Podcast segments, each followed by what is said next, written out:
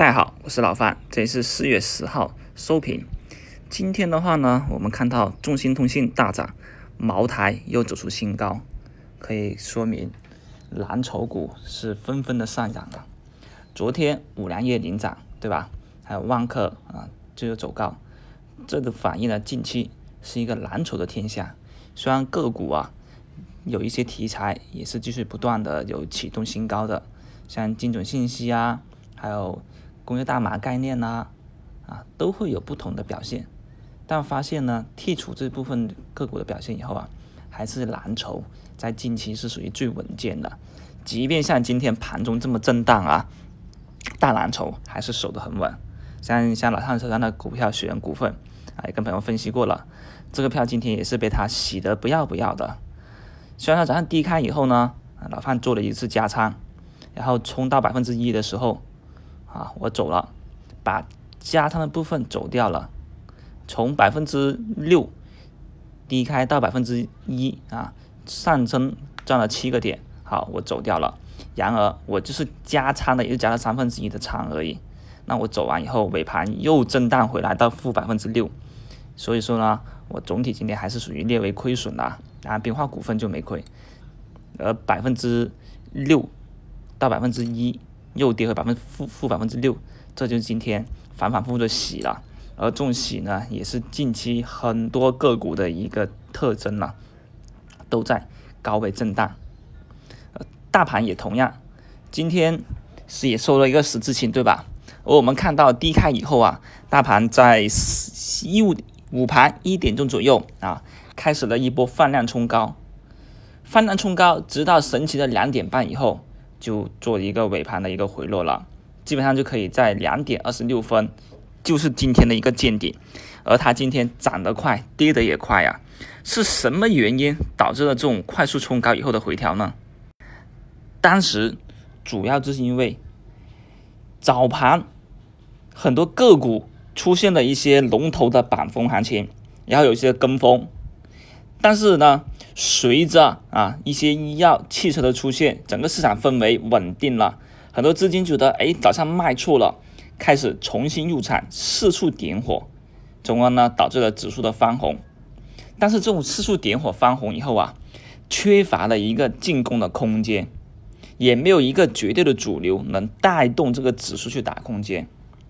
所以当时啊想着去点火券券商，对吧？然后券商就动了一下而已，而这个动呢，就走出一种啊诱多的行情，而不是突破了。市场目前呢，在最具流动性的时候，它偏偏啊形成一种假突破，所以这种突破预期没有凝聚，也就没办法在买盘最充裕的时候啊去凝聚力，反而走出货了，也就是从而走出一种假突破的行情，所以就看到券商一拉，高位股就开始跳水。能撑得住的都很少了，像美景能源早上的封盘很漂亮，结果就是看到两点半以后都开始急速的跳水，对吧？这种封盘的跳水呢，就走出一种啊假突破的行情了。而这种行情呢，也是说释放了一定的风险，但是远远不够安全呐。毕竟最近大盘连续三个十字星这里做调整，这三个十字星呢，释放了一部分的风险，但还不够啊。调整的幅度也算是有限的，所以现在市场啊，一定要需要一些新的主流，才能够让整个空间板去打开。而现在看回来呢，整个市场的风险主流呢，从氢燃料概念来说是不够的。像美景能源八板以后啊，也撑不住了，像走出了像当初的东方通信呐这么一种行情出来。如果说美景能源能起到一个主心骨带动的话，能不能把整个氢燃料概念带起来？这才是我们值得去关注的问题啊！所以现在啊，大盘的三位高十字星啊，这种走出行情以后呢，老范还是有点啊，有有点担心了。担心什么呢？担心大盘要做一个调整。这种调整呢，也就是由题材股到蓝筹股之间的一个切换。但更多的主流基金，我们也讲过了，公募基金也好。好，那些啊私募资金也好，他们现在已经逐渐的在调仓换股，去布局这种大蓝筹了。题材股呢，也就是我们所谓的游资散户最喜欢玩的。而这个时候，反而偏偏市场就开始打脸了。你看贵州茅台新高走得多稳是吧？无完全无惧于整个大盘的调整。那中兴通讯也回来了，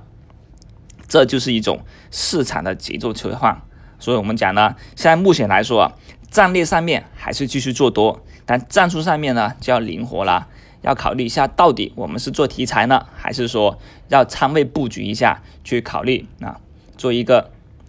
蓝筹中线的一些布局。反正经过今天的这么一种走势以后呢，啊，老范也得开始衡量一下自己的仓位的一个布局了。现在接下来很可能呢，像氢燃料概念里面的呃雪人股份加冰化股份呢，我可能这两个票我的仓位基本上要控制在五成以内了啊。接着留了三成的仓位去寻找一些蓝筹股的布局，然后剩下的两筹呢，就是作为空仓的资金，然后在这两个板块之间呢做一个切换。如果说啊，雪人股份、冰化股份先冲高了，我可能先走一部分，然后呢留着回来去接货去做 T，或者说呢